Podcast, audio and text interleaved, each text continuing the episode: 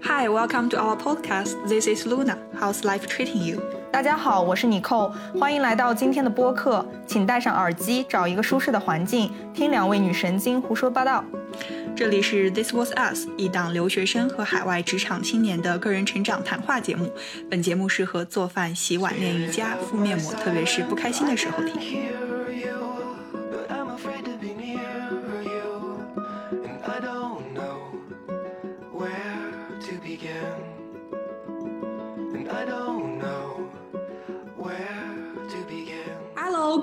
众朋友们，大家新年好！我们真的是拖了很久，我记得上一次好像是咱们是在圣诞节或者是元旦啊，对，应该是元旦那一段时间假期，然后现在一拖就拖到了春节假期，对，很很开心可以跟大家拜个年。然后同时，我发现我们的物理坐标，击。对我们的物理坐标又发生了变化。我还在 Stockholm，然后尼寇已经飘到了北京。已经在北京，嗯，但我我我大概感觉就是我我我感觉来到北京这才短短两周，但我的感觉是北京是一见如故，就我对北京至少是一见如故，就我特别喜欢，就之前那一次路过嘛，隔离出来待一周，然后马上去去苏州，当时可能是因为有。刚隔离出来，然后急急忙忙要见老板和新同事，就没有感受这个城市。但是这一次就是因为有搬好搬来的那种准备嘛，然后到了之后我就发现，哇，从吃吃的这种口味儿上，北方人的口味儿，到这种就是北京比较大气，然后比较嗯，就是大家比较接地气，就没有那种精致穷的感觉。就是你可能觉得，就是你能感觉到有一些人，就是大家都穿的很普通、很随意，但是就很有，就很有大气，吐槽吐槽的。就是你不需要逼着自己，就是你不需要逼着自己精致，哦，嗯，就是有那种大家每个人都很很就是很很接地气儿，很很苏州很爽、很直率的感觉。没有没有，我觉得苏州还蛮精致。精致的那种，其实南哦方人的那种、或者南方的气质很多很多。嗯嗯，挺好的。哎，我对北京印象也很好，主要感觉北方人在我的就是我的 stereotype 里面，北方人就是那种豪爽大气，然后就是很够、很能处的那种。嗯，对对，就大家很热情，对，就超级热情，大爷大妈，然后出去去哪儿，反正都很街上的人都很热情的感觉。嗯，就我嗯还挺喜这里的，目嗯前来看。嗯挺好的。你现在真的是半年之内换了三个坐标了，哎，为你搬家累吧？对，搬家我已经搬出，就是我周围包括呃，就是同同事啊，或者是朋老朋友，还有这边爸妈，就是说你已经做到，就是只要一个主你的主行李箱一打开，到哪儿都是家的感觉了。哦，那你搬家的时候几个行李箱啊？我这一次肯定从苏州来就多了嘛，因为有床被子，就是那种我害怕来这边还要买买买那种也浪费嘛，对吧？就是要要干嘛？我我有记就是被子、枕头什么的，但是加上那些东西包，呃，还有一些之前回青海有一些土特产，把那嗯。两箱去掉的话，其实也就三个箱子，加上行李箱，一共可能也就三个箱子。嗯，因为我最近也在忙搬家，然后我还在找房子，Stockholm 的房子好难找的，真的嗯。是，唉，买房对租我也找还难，唉，对你这边就是租房，确实就是比较难难找，就是你怎么说呢？嗯像在斯德哥尔摩之前就属于是那种也用了很多方法，对吧？就是中国留留学生群里问一问有没有别人转租的，或者是就是在那个夸萨那个地方有个有个平台，就有点像是嗯，像是那种链家一类的这种，对。但是他们那是找房，主要是在在国外，在斯在瑞典，他找房没太有中介，就租房不太有中介，就是没人用得起租房找中介这一说，就嗯还比较困难。这边我到北京之后就，嗯，我有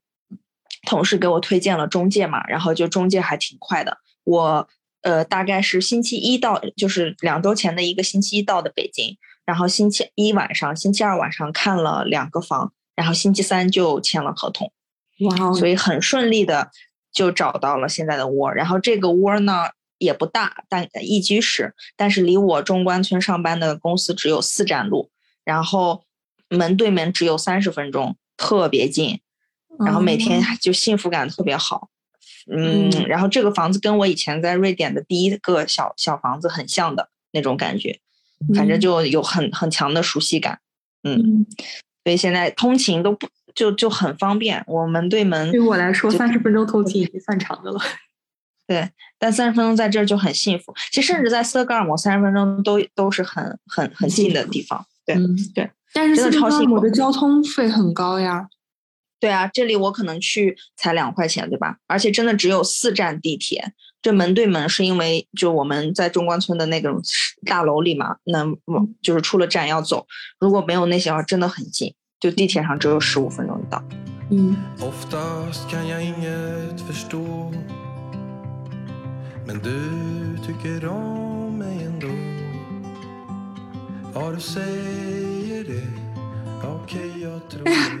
正好我我有没有跟你说，其实我上个十呃十二月份圣诞节的时候有个重感冒，但那个词不是 COVID 的，然后整个人就属于、哦啊脱了一层皮，失声发烧，好一忙了两三周吧，就圣诞节前一周、圣诞节一周、圣诞节后一周。然后那次我感觉到我的整个就是感冒的威力怎么能这么强，就是整个人就是都说不出话。那时候那时候你测 COVID 的吗？没没有不，是 COVID 的，那时候是阴性啊，negative 对。嗯，然后上两周前我又测了一下，发现自己得了嗯 COVID，、但那一次测呢，就是属于，哎，我我自己都没有意识到得 COVID 之前，我周围人已经大部分人都在得 COVID 了，就很多人已经都康对复了那种。我我看到你在好像是小红书还是在哪说 COVID 的时候，因为我们俩很久没有开 chat，然后就哦，原来你也中招了，然后就问一下你。嗯后来那但是那段时间有其他一些朋友也听说，就是前前后后都已都得了，对就是那段时间大爆发。对，是大爆发。然后得了时候，其实感觉还没有我圣诞节的那次严重，所以我就突然感觉到疫苗真厉害，就是嗯可能也是自身我身体素质也还可以，几乎不怎么感冒的那种人。但是 COVID 的这次就是因为是 Omicron，所以呼吸道有点不舒服，然后就嗯现在还在咳嗽，但是估计也是在快好的地方，所以一周几乎就可以转阴了。嗯，嗯，那还但是大家不必上赶着得。嗯周围还有很多人去想故意去得，因为感觉到大家已经都得了，反而是现在一个之前看到一个段子说，一群人准备聚会，然后发现呃已经有四个人都已经得了，于是大家决定踢掉第五个人，大家自己 COVID 的群众一起聚会。嗯，因为像对像这个大爆发，我我觉得这个 Omicron 它可能就它的重症就本本来就比较少了嘛，然后再者就是它是传播快，但是它可能致病比比较弱，像克师傅都他都不出门的嘛，在斯德哥尔摩基本上，然后他好像就参加了一个很小的活动，然后他也中招了，就很神奇。然后他的症状就是累啊，他平时因为很已经不怎么锻炼了，但他也反正没没什么大事儿都挺过来了，所以我觉得他 他都能挺过来，我觉得广大群众们应该都能挺过来。如果没有什么 其他的身体疾病的话，应该是没有问题的。对对对然后二月份的时候，Stockholm 就已经开始几乎全面开放了吧？呃，不是整个瑞典，所以嗯觉得可以好好好的去浪一浪了。本来还在计划三月份要不要去滑雪，嗯，还在嗯纠结。你可以去学习一下。但嗯三月份是雪季的最末了，已经嗯已经哎，不过三月份还行，可以赶上纬度纬哦，你知道吗？就是上上两周，就是呃上两周的时候，Stockholm 都能看到极光，是属于市中心都能嗯，我看到了，有刷到朋友圈。哇哦，对对对，超级神奇。我从来都没有缘分看四，我在那边四年快五年，我从来没有在斯德哥尔摩看到过，但是有很多次，嗯有很多次朋友们都看到过，我都没有。我我我当缘分当年还去冰岛追极光，也没追上，所以觉得这种事情真的是跟就很就是缘看运气啊分，对对对，嗯是的。我当时有去那个，好像以前节目也讲过，我去那个呃阿呃不是阿比斯科，对阿比斯科就是瑞典很北北嗯边的一块儿，也去看了，也没有看到嘛，还遇到大风雪了。对，就是看这种奇异的自然现象，真的是靠缘分，缘分就是求也求不来，就大家看到的好好欣赏。是的，我当年在冰岛的时候，半凌晨一点钟去追极光，在车上两个小时循环张张张什么来着？张韶涵的《欧若拉》，就是 Aurora。追极光，阿拉斯加的。哦，好想你哦，听你唱歌的时候。出现海角的天边，忽然的瞬间，在那遥远的地点，我看见恋人幸福的光点，灵魂在召唤，唱着古老、陌生、熟悉的歌谣，天空在微笑，我的世界缤纷闪耀，爱是一道光，如此美妙，跟你说，我最近最近也是在属于 switch，呃，在找工作换工作的阶段嘛，所以又有在关注国内的信息，然后发现就是，嗯、可能心里还是有点就是非常想回国的那个嗯嗯。小想法了，嗯，觉得我可以说一下，对国内的话，想听听其实以后说说回国之后的感受，然后包括你现在对我这儿上？次节目，嗯，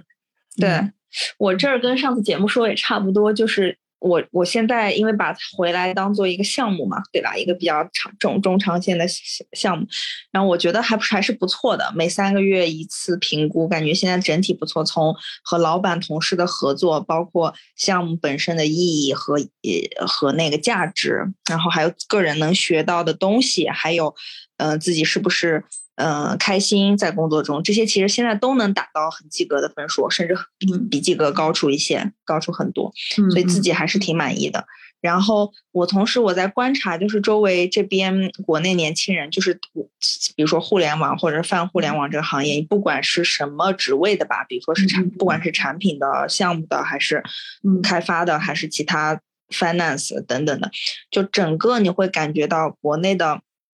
就是嗯，他们早参加工作，尤其进到这个行业里，他们那波红利踩的真的很好。就现在其实也不能说红利过了，就是也要看泛互联网之内里面还有没有新的东西，比如说像人工智能啊等等啊这些东西，那还是有新的机会的嘛。就他们这些进职场早的，他们踩到踩波红利，就他们能短就是很就是这几年肯定。这些人都经历了短期升的很快，拿很嗯。好的工资，拿很好的 title，嗯，有很嗯。好的机会，就相当于后面再进入的人，他们来跟他们比的话，他那些人也有有一些积累了一些嗯底子，也积累了一些呃自己的那些经验了，就很好。包括他们自身也积累到经验和底子之后，他们拿到的 rewarding 这些钱，嗯、就是就是什么薪水啊，然后包括 title 什么都蛮不错的。所以嗯。就是说，嗯，这这样的趋势我没有感觉到会下降，就反而其实还是在有一种在上升的状态。所以说，如果就比如说年轻的二十三十岁之内的特别想回国，我觉得还是可以试一下。唯一可能要想的就是说，你去的那个公司或者是去到那个行业的机会是不是好？就我刚才说的那些的前提都是你去的公司和行业对都还是有是否都还是是有。值得 promoting 的这个对对，是不是有希望的？对。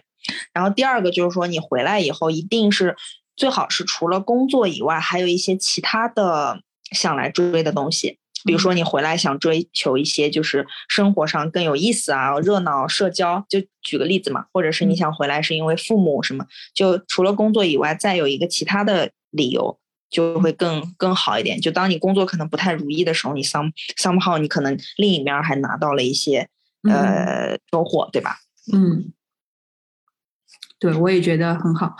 啊、所以我现在就觉得感觉就是有一点点不算焦虑吧，但是有一种就是感觉到我是不是错过了什么，就是 missing，就是嗯我知道人总不能就是两头都要好吧，对吧？你想要获得什么，也是在失去了什么，你就是需要一个 trade in 的一个过程，包括你去做什么工作，其实你就是拿你的时间、你的精力，还有你的。比如说你的能力去 trade in 这个 money，所以你你这是在劳务市场。但是我觉得就是国内和国外都是有我难以取舍的部分。比如说国内，国内的话，可能我会更关注的是家人亲情，还有一个就是、呃行业，就是因为我觉得我如果想去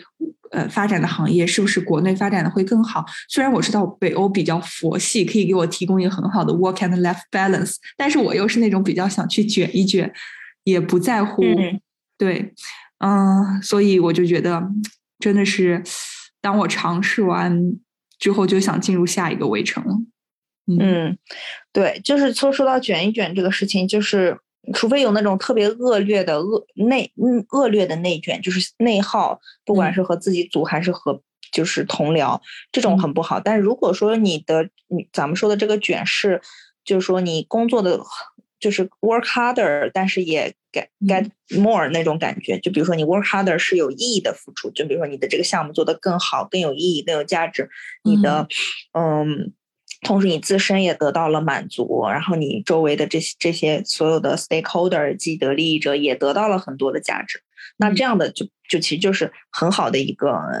一个循环，对吧？然后那在国外的话，如果你这样去搞，你用你你你你要很冲在前面，想做一些事情，就感觉大家会觉得你是你是异类一样的。就是国外它因为没有这种，就是不说国外吧，就是欧洲、北欧没有这种再拼搏一下的文化了，就是觉得哎，你大家差不多就行了，半吊子是吧？一一碗水端平都差不多。就是如果你稍微想要上进，想要去努力，想要去或有更多的 impact 的话，我觉得还是国内的这种环境和现在的价值，呃，嗯这个这个这个文化，嗯，可能更符合一点。嗯嗯嗯，对，所以因为我觉得我现在目前是一个人，所以我就很轻松可以做出选择，就是对嗯，我觉得我的就是我我我目前这一段就是过去的这段经历给我最大的感受就是我是一个自由的人，就是我可以，嗯。就是我真的不必担心三十岁、四十岁、五十岁什么什么，只要是我保证了我有一定的能力，还有一个一定的物质基础之后，我觉得我真的是一个世界公民，就是我可以不用考虑到我会局限于某一个方面，也不用考虑到就是结婚生子或者是怎么怎么样会被束缚住，就是未来的可能性还是很大。嗯对，是的，嗯就是现在你很灵活，嗯，现在很灵活，然后又有很大的自由度，所以就是凭着心可以去闯一下。像我现在的感觉就是平心而论，嗯我要是再早一点，就当然我要再早一点的话，可能我会失去一些其他的在那边的体，在瑞典的时候的体事情经历和体验。但是就是平心而论，如果真的是回来再早一点，我应该也不会后悔，就是因为国内能给的一些其他的体验也会有的。就是这人生真是 all about，嗯，就是 make a choice 吧，就是这个这个东西。嗯，其实最重要的其实就是应该是你不要去后悔之前做过的决定，因为当下的你，你要相信一切都是最好的安排，或者是你嗯可以去 make it right，对不对？其实对我跟你说，而且这种犹豫啊，对犹豫和什么，嗯，这些东西都是必经的，但是最好不要在做决定的时候让犹豫的时间过于长。对就我这这是我这一趟的一个感觉，就是有些东西就是你 make 一定要做出选择，你就要做出来，不要犹豫的时间。你会说哦，我要权衡利弊，想好多好多，可以，肯定是要呃全面的考虑，但是这种犹豫的过程和犹豫的那个方向不能总是来回来回来回，然后持续很长时间。嗯就是有一可给自己可能一一定要有个 deadline，就说哎，我可能想考虑个两个月，考虑一个月。嗯怎么怎么着，我就要 make decision 了。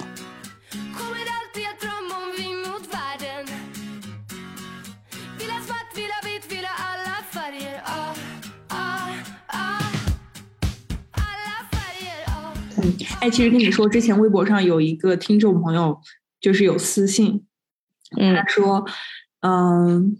他说谢谢我们的分享，然后希望可以分享一下怎么摆脱社会职场对女性年龄的限制，怎么对待长辈劝文科女去考公务员或者老师这种建议。然后嗯虽然她年龄渐长，但是还没有找到自己要做的事情，工作并不稳定，所以她是已经出社会、年近三十的女生，然后有点困扰，觉得嗯，想让我们分享一下。尼寇，你有什么想说的吗？其实，对这种他说的这个情况，就是其实应该也很普遍，就是甚至包括我也是年近三十，还有还有两天、三天，反正还有几天。Happy 年近30 birthday to you 对。就是快过生日，对，就是说这种情况其实很常见。就是说，只先是咱们先说第一个点，就是说职场对女性的友好程度吧。嗯，这个在肯定，如果我们说以前像我在瑞典的时候，这个在职场对女性友好程度肯定是你感觉到最大化的友好，就是呃尤其北欧对吧，男女平等这个，然后他 somehow 还是有很多人不满意，说同工不同酬这个在男女之间，嗯，statistically 对吧？呃，这个统计上来说还是低一点的，女生差一点的，但是实际上瑞典已经做很好，包括咱们 day to day 的 work，你感觉不到就是我们被歧视了，就是很难感觉到，甚至觉得女生会有很多优待权，甚至有时候对吧？嗯然后回到国内的话，可能是有一点，就是国内整个社会它对妇女的一个。嗯，或者是女性，现在有好多的节目，包括综艺节目，包括书啊，包括文章，都会写咱们要女性要独立，要反 PUA，要要要要不不要被就是这种生活的枷锁所束缚。这这些其这些现象，其实也说明就是这个社会很很传统的以前传统的来说，对这个女性的期待就是说，你们要呃到了三十岁啊，离三十岁都算老了，应该是二十五岁、二十六岁，你就可以承担起当一个母亲的责任，开始照看孩子、照看公婆、照照看老公。但现在来说，其实这种反 PUA、反呃提倡女权、提倡独立自主，然后嗯要同工同酬这些东西，这种现象起来是个好事儿。但实际上，你从实实际上我能感觉到我周围的，就是怎么说吧，我周围。因为可能我也是在外企，我这个平台也是比较注重 diversity，就是差异化、特性化的，就大家对女权、女性的保护是很好的。但是如果让我看我观察回国以后，我周围朋友、女性朋友的这种状态，就会觉得压力很大，就是家呃自己的原生家庭可能很希望你快生孩子，快速。就是从职场的那个角色退退退一步，然后那你在工作的时候，我又经常听到，嗯，他们可能老板们招人或者是在考虑他们升职的时候，就会对女性给的机会少一些。对，就在我这边可能没直接感觉到，但是在听到很多其他的其他一些公司或者老以前老朋友的情况，就会有，就觉得嗯，挺。挺难受的，在此可以给我我司打一下招，呃，打个广告，我司的那个这个这个 diversity 和女性的这个平等是很好的，但大多数的话，感觉国内还是会跟国外差距很大。嗯，但怎么克服这些问题呢？就第我我其实，在过年前也有一段时间非常焦虑，就是我来搬到北京之前，我就在想，哎呀，三十岁北漂。太可怕了，嗯，就是我想啊想啊，但我突然想到一点，我就说不对呀，三十岁北漂可怕是我自己内心的恐惧，还是我跳出去感觉社会人对我会说指指点点，说哎呀，你三十岁一个女的北漂什么？后来我想说句实话，我的内心是不害怕的，我有什么可怕的？咱们就是我清楚我自己想要的是什么，然后清楚我现在还是有。比较健康的身体，咱们就是从生生理学上来说，也是一个健康成熟的女性，就是没有什么可可怕的、可被打击到的东西。然后再再一想，就是说我还有学习能力，还有一还有其他的各种这么多年，这么多年咱们工作啊、学习的这些东西给我们的，其实都是正向的反馈，都是我们积累的那些叫什么？呃，积累的牌，积累的呃能力，积累的能量，就这些东西都是都不是说我们这么多年活到三十岁是一个浪费，或者是说，嗯，呃，把自己变老了，这些对吧？这些东西都是你自己的能力，其实都是你现在如果社会小拳头要砸向你，你可以反击回去的能量包。嗯，其实我觉得，首先，嗯，因为我跟这个女生背景很像，因为她应该也是一个。呃，文科专业，我也是一个文科专业，然后我也有遇到过求职期的迷茫，包括我现在也是在还在不断的求职。嗯，我觉得就是他说的那个，就是担心和焦虑，我真的也深有体会。同时，我觉得，呃，这个 社会吧，就像你说的这样，但是呃，你首先可能要考虑到的是，嗯。就是你自己自身的这些能力，就像你刚刚说的这些，你过去的经历给你带来的，包括你的学习能力，呃，你你去如何提提升自我的这个能力，其实这个是能给你带来更多自信，并且你应该需要去持续不断的去发展自己的软实力或者竞争力，这个才是能让你可能对于我来说，这个才是能让我稍微有一点底的底气。嗯因为我嗯觉得没有现在这个社会没有任何一个行业会给你带来就是十足的安全感，包括那些程序员，他们可能也要考虑四五十岁的时候会不会被替换掉，或者是因为你不知道将来的社会会发展是什么样，但真的是你自己的呃软实力和竞争力才能保证你将来可以在这个社会有一个立足，啊、不管是社会的小拳头向你砸砸来，或者是这个时时代巨变的。嗯，洪流要把你卷走或者怎么样，这都是可能将来不确定的因素，所以没有必要嗯去为远方的终身而哭泣。所以先做好当下，然后不断去考虑如何去呃有一些收集一些这个宝石，去呃为嗯将来未雨绸缪，其实会可能。更加能让你可以放下一些焦虑的事情，包括你刚刚说的这个，他说他长辈劝他就是去考公务员或者老师，这些这些话我真的是听的也不少，因为可能也是我家里人对我的影响吧，就是天天告诉我，也不是天天告诉我吧，就是也跟我开开始在我不断说宇宙的尽头，你知道宇宙的尽头嗯。是什么吗？公务员事业单位，对，是编制是什么？可能真的可能你首先要理解到长辈的好心，因为在于他们的世界观、认知观中，可能真的是公务员、老师才是那种铁饭碗，或者是能给一个女孩一个稳定的，不管你是年龄渐长，或者是有成家立业、有孩子之后，能给你的工作带来的这个保护的成分可能会更好一些。所以，首先知道这种建议呢，出于好心，同时呢，如果你自己真的也是很对公务员或者老师这种很有感，或者是感觉自己有经验，或者是很可以胜任，或者是感觉自己很感兴趣，其实其实不妨去尝试着去走。如果你发现这条路不适合自己，那真的可能是分析利弊之后找到自己喜欢的工作。对于我来说，我现在就感觉我还停留在就是纠结找到自己喜欢工作的那个阶段，然后在这个过程中，我会可能会兜兜绕绕走很多很多路。但是你知道我怎么安慰我自己的吗？就是我将来是饿不死的嗯那种。就是不管我将来是继续去做这个行业，或者是自己去创业，或者是去考公务员，或者三十岁再去考编，我发现我好像将来不管从事什么职业，我都一我都能找到一个工作，我不至于饿死。所以我突然感觉我现在去就可以去遵循我的本心，去做我感兴趣的事情，或者做我热爱的事情。这个时候我就会发现，突然很担子上轻松了一些。你可以，嗯，对，嗯是。然后就你上刚才说那个很好，就是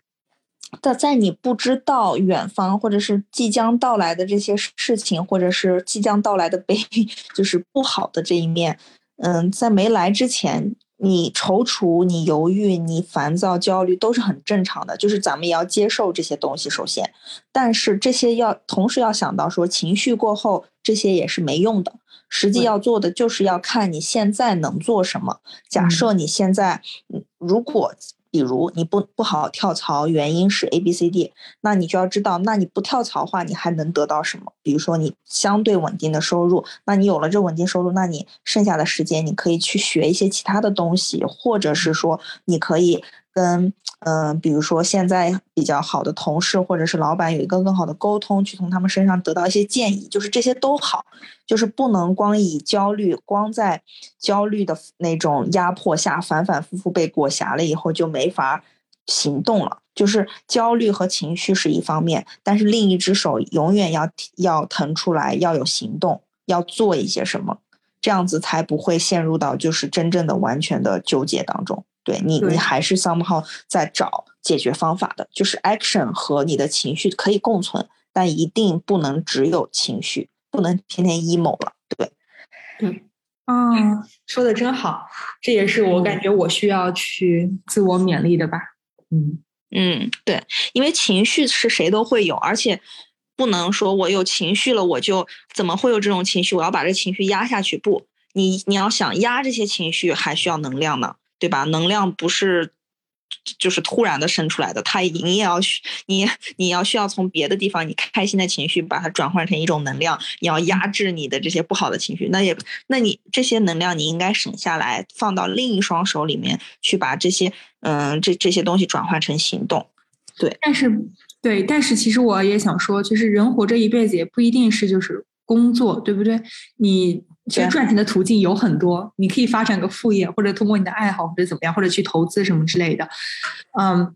但是无论通过什么方法呢，就是努力的去赚钱，因为有了好的物质基础，才能支撑你更舒服的生活。但这个时候，你也去可以考虑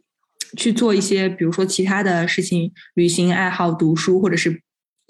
跟朋友好好的维系关系，然后陪陪家人什么之类的。就是你会发现，嗯你要让自己生活中的开心来源不只是于工作，比如说除了工作之外，你有没有其他获得快乐或者是满足幸福感的这个来源？你可以通过读书，或者是你的其他爱好，或者是你的家人朋友，总之让自己多一些获得快乐的方法。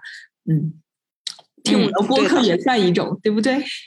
对的，就嗯是我刚才就说，比如说像我说露娜，你要回来做一个决定，最好不要光是因为是一个工作，是一个工作的 opportunity 一个机会，而是嗯可能还有一个另外的原因，或者另外几个原因，比如说家人，或者是其他一些享受生活的便利等等。那些只要有其他原因也还好，这样就会这样就会避免你只是因为工作来做一个改变，所以。比如说刚才那个听众朋友的那个也是类似的嘛，就是你做新的选择的时候，你可以如果别人有建议说是想考公务员或者是怎么样，你也可以去把这个 why not 不作为一个考虑的因素呢？就是你可你不需要以想想排斥这个选项，对你不需要特别排斥它，你想哇，这个就好好菜啊，说明我就是以后要一条路走到黑，要看到头了，是不是？也也不是啊，Why not 不把它对，Why not 不把它也作为一个你嗯面前的选项，综合来考虑。同时，你再想一想，你还要其他的一些什么东西吗？你还想要一些其他的兴趣爱好？就像露娜说，还有一些其他的满足感吗？嗯然后像我现在这种感，像我今天，你看，你我我觉得我来到一个，我短短这是几个月呀？才六个月，还是六个月不到吧？搬了换了三个坐标，对吧？那我是，那我是每一次在换的时候是肯定是要有一个我我还要压缩我做决定的时间呢，我要快速做一个决定，但这些决定同时又不可能是拍脑袋去做的，就我这个人也不可能拍脑袋做。那快速做决定之下，我给出来的就是说，去一个决定之后，去到一个地方，一定会给我带来一些，嗯、一些收获的。那这些收获是工作，可能是一个原因，然后下面一个原因是不是可以更，呃，离家北方更近一点啊？但是肯定还有带来一些其他问题，是不是这里的生活我更喜欢？嗯、我是不是能在这里啊？怎么怎么样？这些我肯定都要考虑的。当我现在这种，你看短期就要做很多决定，啊、或者是怎样，就我就很习惯了。就是可能是因为当你已经习惯经常为自己的事情做决定之后，你时而你你会 你会不断的练习这一套方法和流程，嗯这样子其实在下一次再做决定就会非常快了，也会非常的，因为嗯你已经了解自己了，也越来在这个不断帮自己做决定、做选择的过程中，你也更了解自己要什么，就很就更清晰了。就你可能会把你背后的这种 background noise，就比如说你根本不 care 的一个一些一些原因，假如说我不 care 生孩子，我可能都都觉得我我我这辈子可能跟孩子无缘，这是我真的不想要的，就是这种 background，然后别人再让你来生孩子什么什么，那这种就是背景噪音啊，你会自然的过滤掉这种噪声，对吧？所以。嗯，大家就是在不断的做决定、move on 的过程中，会越来越了解自己的，也会在当你更越来越了解自己的时候，你也会变得更加强大一下。不管是你的外，呃，就是你是物理、生理上，还是你心理上，就我的感觉上是会，你会变得越来越越越 strong 的。这跟年龄、跟性别可能都没太有关系，就是人人人生的这个历练和经历吧。对